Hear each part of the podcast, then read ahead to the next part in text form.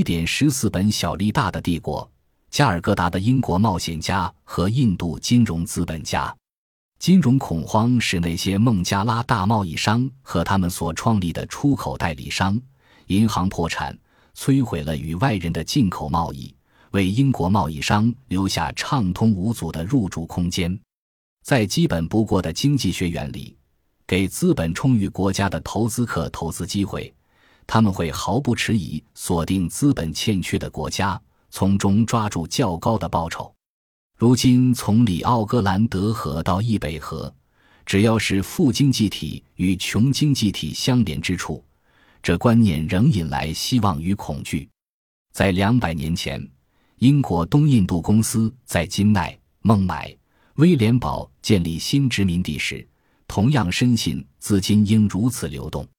英国人相信，资金会通过这些据点投入，追随已然兴盛的贸易活动。而其中最被寄予厚望的据点，就是便于进入广阔而较富裕之孟加拉地区的加尔各答。因此，英国人来到加尔各答的头一百年结束时，为英孟贸易、印度最早的蒸汽动力工业、英国行政机构本身提供资金者，包括高希、希尔、德瓦卡南特泰戈尔、达伊，全是孟加拉贸易商。事实上，要到一八六零年代。才有大量英国投资流入印度。那时候，伦敦爆发的金融恐慌，一是那些孟加拉大贸易商和他们所创立的出口代理商、银行破产，摧毁了与外人的进口贸易，为英国贸易商留下畅通无阻的入驻空间。孟加拉富商巨贾的后代，这是以弃商，转而从事其他行业。不久，就可听到一些欧洲人解释道。印度人天生不具创业本事，在英国人到来之前，这些金融资本家兼贸易商的事业，跟着莫卧儿王朝的朝贡制度而兴起，也随该制度的消失而式微。莫卧儿人来自相对较贫穷的印度原北之地，入主之后要更遥远的南方纳贡。南方的地理环境适合种水稻，且有沿海航运之便，以创造出更富裕。更商业化的社会，莫卧儿人收到贡金后，将其中一大部分用来购买奢侈品，以满足德里、阿格拉的上层阶级需要。于是有大量贡金又回流到南方，以从事印度纺织品和其他商品蓬勃出口生意的贸易商也掌控这一贸易。不久，有钱冒更多风险的贸易商投入金融业。使政府和贵族得以提早支用他们的税收。莫卧儿人于十八世纪覆灭时，这一贸易转移地点并未枯竭。这些贸易商继续为王朝灭亡后分居各地的国家经手财税业务。事实上，这些与多个国家打交道、处理交相公法之公国的税收需求的贸易商，讨价还价的实力提高。从而使政治势力的商业化成为十八世纪印度快速发展的产业之一。英国在印度的沿海殖民地最初只有三个，印度境内更多的是由现金短缺的穷兵黩武者所组成的国家，他们的需求与莫卧儿帝国崩溃后分出的奥都、罗希尔坎德等国家的需求几无不同。英国殖民地的人民和其他人一样乖乖付费，而将储蓄汇回老家作业复杂。对加尔各答的钱币兑换商就意味着一大商机。他们已然广阔的往来外商网络可以加进一家伦敦银行。但这些汇款行为正是英格兰人与众不同的原因之一。他们大部分希望赚大钱，把钱汇回老家。而不想成为哪个印度王庭敬重的金主，因此，他们不愿把征得的贡金用来买印度布料或珠宝，反而希望将货币汇出国。这就带来一个大问题：缺乏贵金属的印度进口金银已有千百年，如今突然变成货币净流出国，从而引发长期的资金问题，即使贸易更趋蓬勃。新科技的诱人潜力吸引外来投资亦然。加尔各答的孟加拉贸易商与英国侨民合伙建立跨种族的代理行，以满足该地区形形色色的金融需求。这些孟加拉人提供在恒河沿岸广大内陆地区活动所需的资本、地方知识、人脉。其中有些英国人是机械工，提供了蒸汽机、机械化纺纱机之类新奇设备的知识。其他英国人除了提供据称可找上英国有利人士的人脉关系，几无付出。他们之中本身是大贸易商者少之又少。在这同时，英国东印度公司的前途未卜和贪污传闻，妨碍了资金从伦敦的长期投入。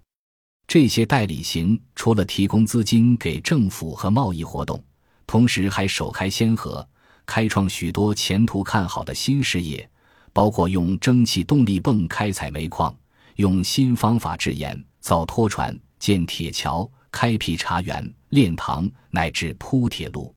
他们甚至投标争取印度境外的工程，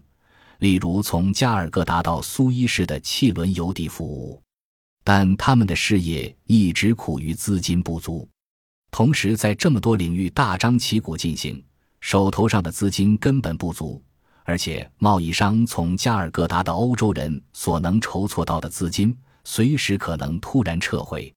此外，为数不多的这些代理行利益冲突不少，例如某个管理非自己旗下之商号的代理行，和与该代理行有重大利害关系的商号达成可疑交易，司空见惯。最糟糕的是，这些代理行能否存活？极度依赖英国人汇款回家的业务，没有一家能摆脱。而这种汇款回家的举动，照理应受东印度公司管理，有时却反客为主，支配起该公司。英国人希望只带走现款，但印度没那么多货币可满足他们需求，于是转而锁定其他易于流通的出口商品：鸦片、靛蓝染料、棉以及茶叶。但这些出口品的供给量。往往更取决于能否找到用以将它们运回国贩售的运输工具，而非需求上的变化，因而全受制于周期性的经济荣枯。一八四零年代，靛蓝染料贸易出现大崩跌，清楚表明这些代理性的投资多样性只是虚有其表。取消靛蓝种植园回属抵押品权利的商号，不顾低价继续在市面销售靛蓝染料。因为需要变现一些资金以保住快速周转的汇款业务，由于供应量和低物价维持不变，其他种植园跟着破产。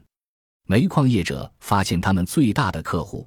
即用煤大量烧煮靛蓝以熬制出染料的靛蓝种植园，开始拖欠债务，政府收不到应收税款，削弱政府财政，连带伤害到借款给政府的代理性。靛蓝染料和鸦片。基本上充作货币的代理品，靛蓝染料价格的崩跌，因而使每个人都缺少流动资金。心急如焚的董事诉诸创意性会计，把自己商号的钱大量借给自己，等待价格弹回。但手中有靛蓝染料存货的人，没有人承受得起压着存货不销售，于是恶性循环止不住。伦敦一家有业务往来的公司拒绝承兑联合银行的汇票时，这家外强中干的公司随即倒闭。大肆抨击此事的英国报纸，把焦点放在这场恐慌最后阶段发生的丑闻和孟加拉一地的欠缺商业道德，而对于英国本土关系更大、更深层的因素轻描淡写。一败涂地的孟加拉贸易商为重返商场。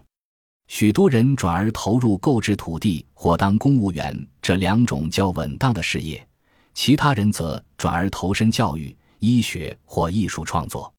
新公司法的颁行，促进了纯英国银行的创设。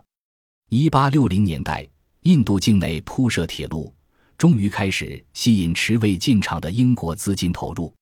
英国人孤身位于印度这新经济的顶端，开始引进创业精神。